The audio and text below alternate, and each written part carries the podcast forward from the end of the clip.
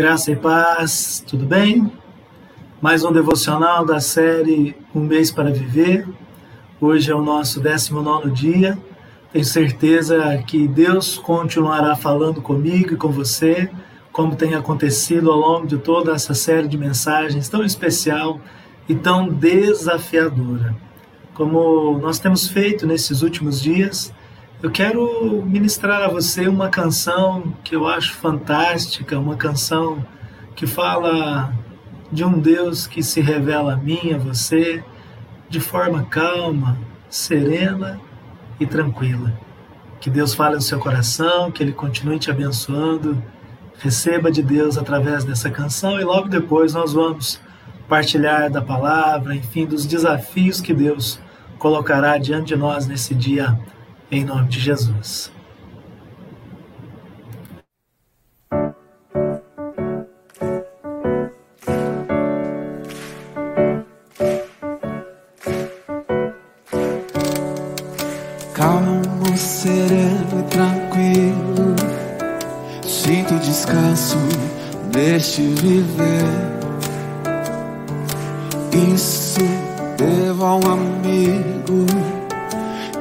Por ele eu pude obter.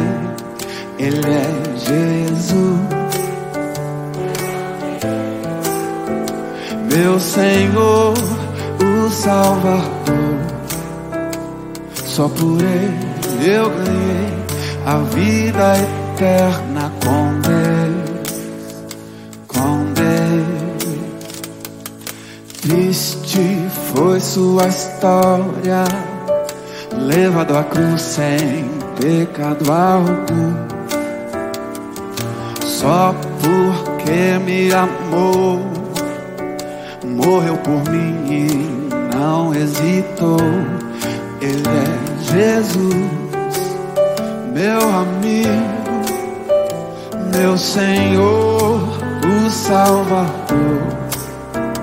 Só por ele eu ganhei a vida eterna com Deus,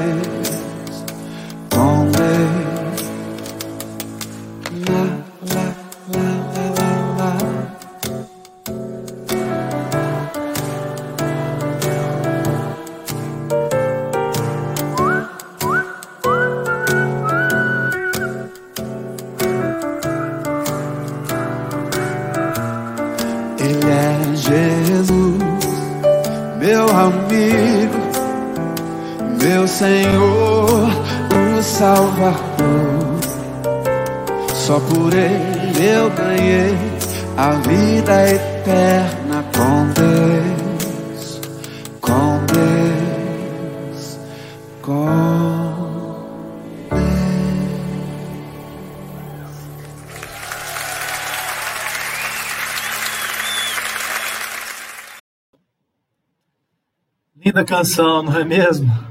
Calmo, sereno e tranquilo, só nele, por ele, eu e você ganhamos a vida eterna. Louvado seja o nome do Senhor. Amém, queridos? Nós vamos partilhar então hoje, conforme eu já havia anunciado, o 19 devocional dessa série tão especial. Hoje o tema é metamorfose. Olha aí, né, esse processo da transformação, né? Que é exemplificado de forma muito prática na, na, na transformação da lagarta em casulo, em borboleta. Metamorfose, né? mudança de dentro para fora, a transformação do interior para o exterior. Esse é um profundo desafio para a minha vida e para a sua vida. Amém, queridos? Gerhard Terstegen tem uma frase muito linda e como nós temos feito assim partilhado, né, ao longo dos devocionais, muitas frases de muitos pensadores, pastores, teólogos, enfim, eu quero partilhar essa frase com você. Ele disse: "Abra espaço para tudo o que tem o poder de alegrar, expandir e acalmar o coração." Metamorfose abre espaço para aquilo que vai acrescentar na sua vida. A gente às vezes dá mais espaço para aquilo que vai trazer tristeza, afronta, negação. Agora abre espaço para aquilo que expande, para aquilo que tem a, a, a condição de trazer alegria. Meu irmão, minha irmã, isso faz toda a diferença. Pensando nesse tema, né, no desafio da, da metamorfose, essa pensadora e poeta, poetisa, perdão, Trina Paulus, ela disse: Como se pode virar borboleta? É preciso ter uma vontade tão grande a ponto de desistir de ser lagarta. E você, querido? E você, querido? O que você precisa deixar hoje para aprender a voar, para aprender a ir além do ponto em que você está hoje? Pensando nesse tema né, desafiador da metamorfose, as pessoas, enfim, que têm uma condição de vida limitada, ou que estão diante de um desafio que colocará inadiavelmente a necessidade de uma decisão, elas tendem a, de alguma forma, diminuir o ritmo e passar a enxergar a vida de uma forma diferente. É o lema da campanha, na é verdade? O lema da campanha é: se você tivesse 30 dias para viver, como você viveria? Eu acredito que a maior parte das pessoas que estivesse numa condição como essa faria muitas coisas diferentes. Existe no meu coração e no seu, certamente, uma possibilidade de vida, de construção.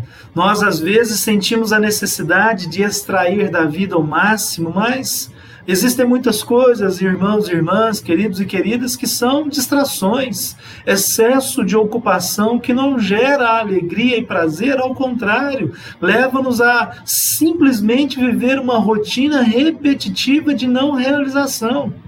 No século XXI, que é o nosso século, que é o nosso tempo, existem dois deuses que têm governado a vida do ser humano, que é o Deus da auto-justificativa e o Deus da autorrealização em busca de auto-justificar-se, em busca de auto-realizar-se. As pessoas saem em busca de ganhar mais dinheiro, de trabalhar e trabalhar em excesso. Todo mundo precisa trabalhar, esse é um fato.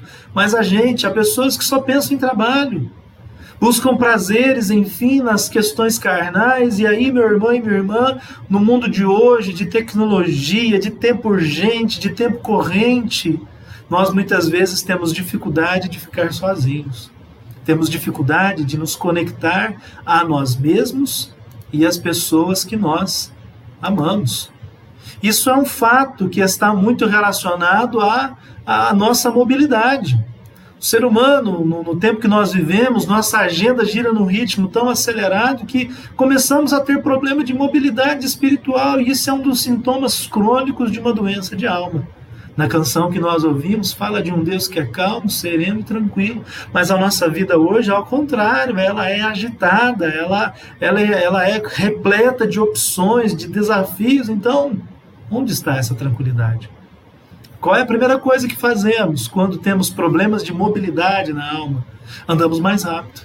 Mudamos para o próximo grande sonho em busca de satisfação talvez aqueles que têm possibilidades e condições, uma casa nova, um carro novo, famílias nesse aceleramento e problemas gerados ao longo do tempo nos relacionamentos acabam se desintegrando, esposo esposa separando, enfim, vivendo uma realidade de total desajuste e desintegração familiar.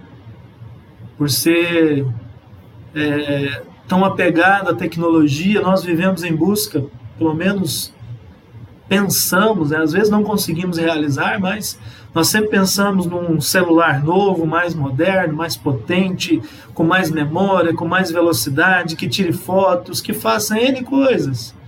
Esse é um desejo que está dentro de mim, dentro de você, está dentro de cada um de nós. Agora, meu irmão, minha irmã, querido e querida, preste atenção. O único lugar onde é possível sanar a inquietação da alma é dentro de nós. O segredo para uma maturidade cheia de fé é ser mudado de dentro para fora. É passar, querido e querida, por uma verdadeira e genuína metamorfose da alma. É muito comum esperarmos que alguém ou que algo externo nos transforme. Nós, às vezes, transferimos a responsabilidade. Por isso, eu chamo isso de autojustificativa. Nós transferimos responsabilidades. Culpamos o cônjuge por não satisfazer os nossos termos emocionais. Culpamos a igreja onde congregamos, ou o pastor ou a pastora que nos lidera, de, de não satisfazer-nos espiritualmente. Não conseguimos nos autorrealizar no trabalho, então fazemos sempre um trabalho mediano, medíocre, sem propósito. E eu preciso dizer uma coisa para você: aonde quer que você for, o seu eu descontente irá com você. Por isso é necessário não mudar o externo, é necessário mudar aqui dentro, no coração. No Salmo 46, um texto muito bonito da palavra de Deus, o salmista disse: Aquietai-vos e sabei que eu sou Deus. Se nos aquietarmos diante de Deus, meu irmão e minha irmã, nós seremos transformados. Aliás, Deixa eu te fazer uma pergunta bem simples, bem sincera. Quando foi a última vez que você ficou parado em tranquilidade? Lembra do cântico? Calmo, sereno e tranquilo. Quando foi a última vez que você desligou a televisão e permaneceu quieto, por exemplo, por 30 minutos? Quando foi a última vez que você é, esqueceu o seu smartphone e não olhou nenhuma mensagem, nenhum vídeo engraçado, Nada, nada, nada. Ficou consigo mesmo. Difícil, né? Com o avanço da tecnologia da sociedade, essa, temos uma falsa sensação de segurança de que podemos controlar tudo. Há pessoas que querem controlar tudo, o dia, a hora, o que os outros fazem. E meu irmão, você não conseguirá controlar todas as coisas. A maneira mais rápida de sufocar a sua alma é tentar controlar tudo. Quando eliminamos as distrações e nos colocamos diante de Deus, o Senhor começa a restaurar a nossa alma. Isaías, olha que texto lindo do profeta Isaías. Eu gosto muito desse texto. Isaías capítulo 30, versículo 15, o Senhor fala através do profeta: se voltarem para mim e ficarem calmos, vocês serão salvos. Fiquem tranquilos e confiem em mim, e eu lhes darei a vitória. Olha que palavra de Deus para a minha vida e para a sua vida. O povo de Israel, pelo que o próprio profeta disse, não ouviu a voz de Deus. E nós? Será que nós temos ouvido a voz de Deus dizendo: acalma, quieta-te, espera, confia em mim, eu te darei vitória? Nós queremos resolver, nós queremos fazer essa lógica do ser humano do século 21 que precisa ser mudada. Uma lógica, meu irmão e minha irmã, querido e querida, que ainda coloca diante de nós uma outra realidade, que é o que eu chamo aí no estudo, né? Nós chamamos aqui no estudo de compulsão pela comparação. Eu até diria, né, de uma outra forma, essa comparação é um sintoma que nós chamamos de recorrência. É uma doença da alma, como nós nos sentimos compelidos a fazer comparações às pessoas à nossa volta para saber quem somos e qual é o nosso valor. Agora, já pensou, querido?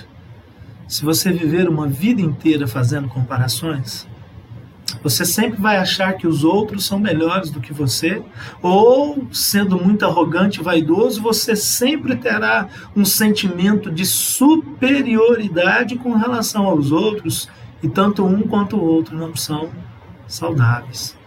Por isso é necessário mudar de dentro para fora. Porque é a melhor coisa que existe, ou seja, é a transformação do sentimento, da intenção, da motivação na vida, a transparência transforma. Quando somos transparentes com Deus, quando somos transparentes com os outros, somos, meu irmão e minha irmã, aquilo que Deus gostaria que nós fôssemos, sem fingir que somos outra pessoa, nossa beleza singular, individual, e não só a aparência física, a beleza da alma, ela vai surgir, ela vai aparecer. Deus, o nosso Deus, nos diz que nós precisamos de uma metamorfose, não de uma máscara. E a mudança real, meu irmão e minha irmã, se inicia, mais uma vez eu digo, de dentro para fora. Primeiro o interior, depois, naturalmente, o exterior será transformado. Uma forma de você tratar essa compulsão pela comparação, ou essa recorrência sempre ligada à, à perspectiva de colocar a sua vida em contrapartida à vida dos outros, ela é transformada a partir do serviço.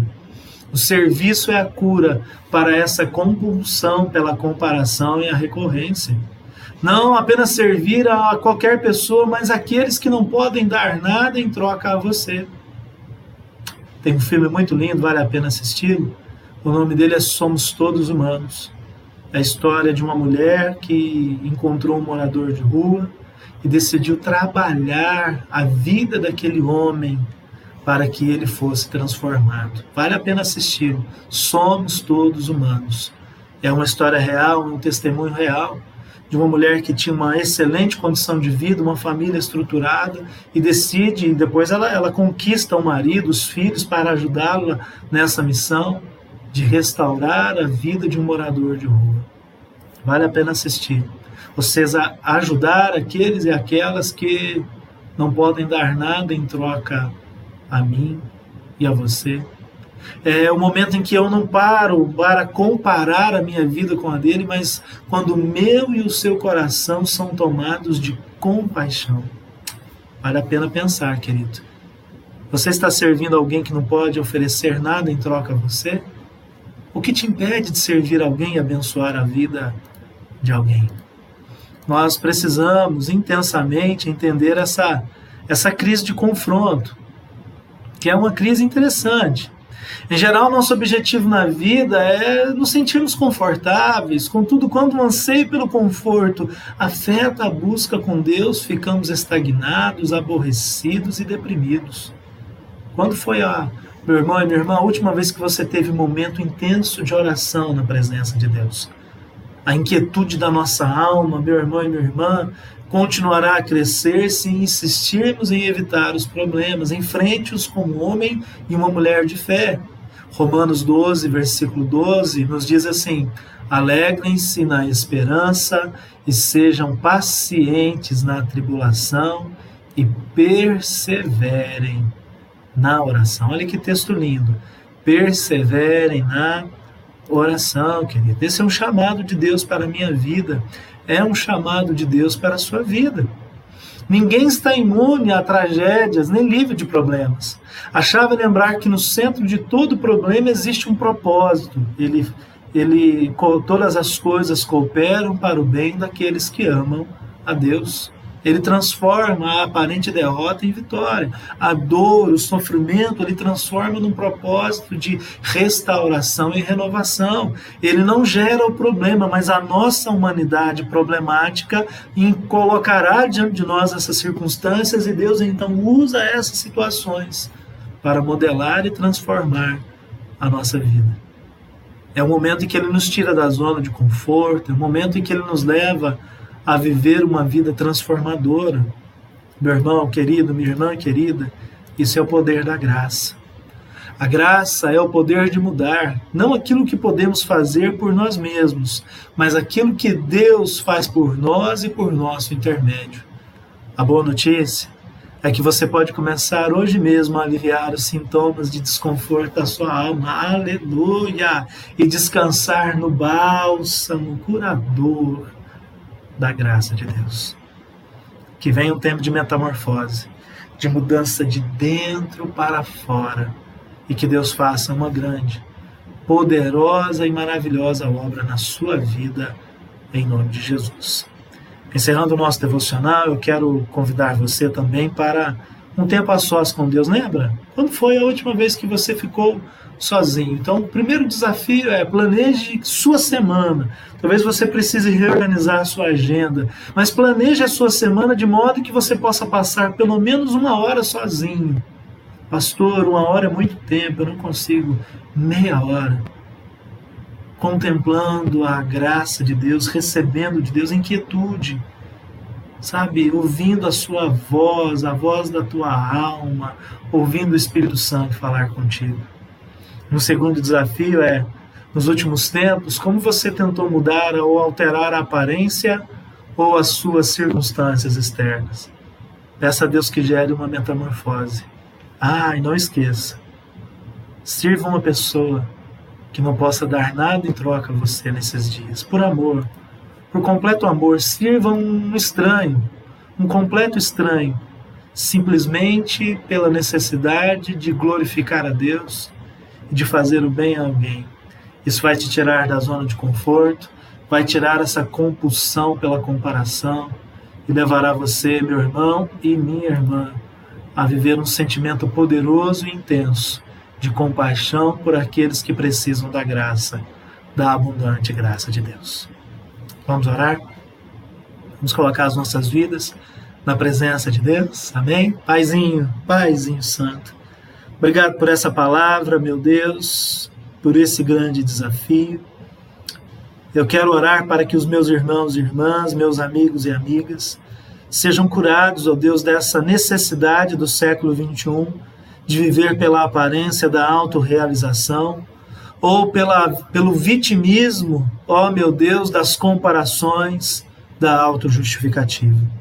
Que a sua bênção, Senhor, alcance corações e que uma mudança, uma verdadeira metamorfose na alma seja agora gerada em cada coração e em cada vida. Aqueles que sofrem de baixa autoestima, Senhor, dá-lhes a graça de entender a sua identidade. Aqueles que vivem na arrogância, meu Deus, de sentirem-se superiores aos outros, abate-lhes o ímpio, o ímpeto, Senhor, e leva-los, ó Deus, a viver e a gerar um coração coração cheio de compaixão e graça. Senhor, nos ajuda a ter a nossa alma quieta diante do Senhor. Como o salmista no Salmo 42, porque estás abatido, ó minha alma, porque te perturbas dentro de mim, espera em Deus pois ainda o louvarei, que nós possamos esperar em Ti, Senhor, que possamos nos firmar na Tua palavra e na Sua presença. Ser comigo, ser com os meus irmãos e irmãs, amigos e amigas, ser conosco nesse tempo, Paizinho, e dar-nos um dia cheio da graça, da bênção, do amor e da presença do Senhor. É a nossa oração, Paizinho querido, em nome de Jesus. Amém. Amém, queridos. Obrigado, mais uma vez obrigado pelo carinho da tua companhia. Que o Senhor complete a obra siga em frente pelo Facebook, pelo YouTube, pelo podcast, lá no, no Spotify, no Anchor, enfim, nas plataformas de áudio. Que Deus continue te abençoando, que Deus continue falando com você e siga em frente. Hoje é o 19 dia, siga até o trigésimo dia, porque eu tenho certeza que Deus vai completar essa obra em nome de Jesus. Então, meu irmão e minha irmã, meu amigo, minha amiga, até amanhã com a graça e com a bênção de Deus, em nome de Jesus.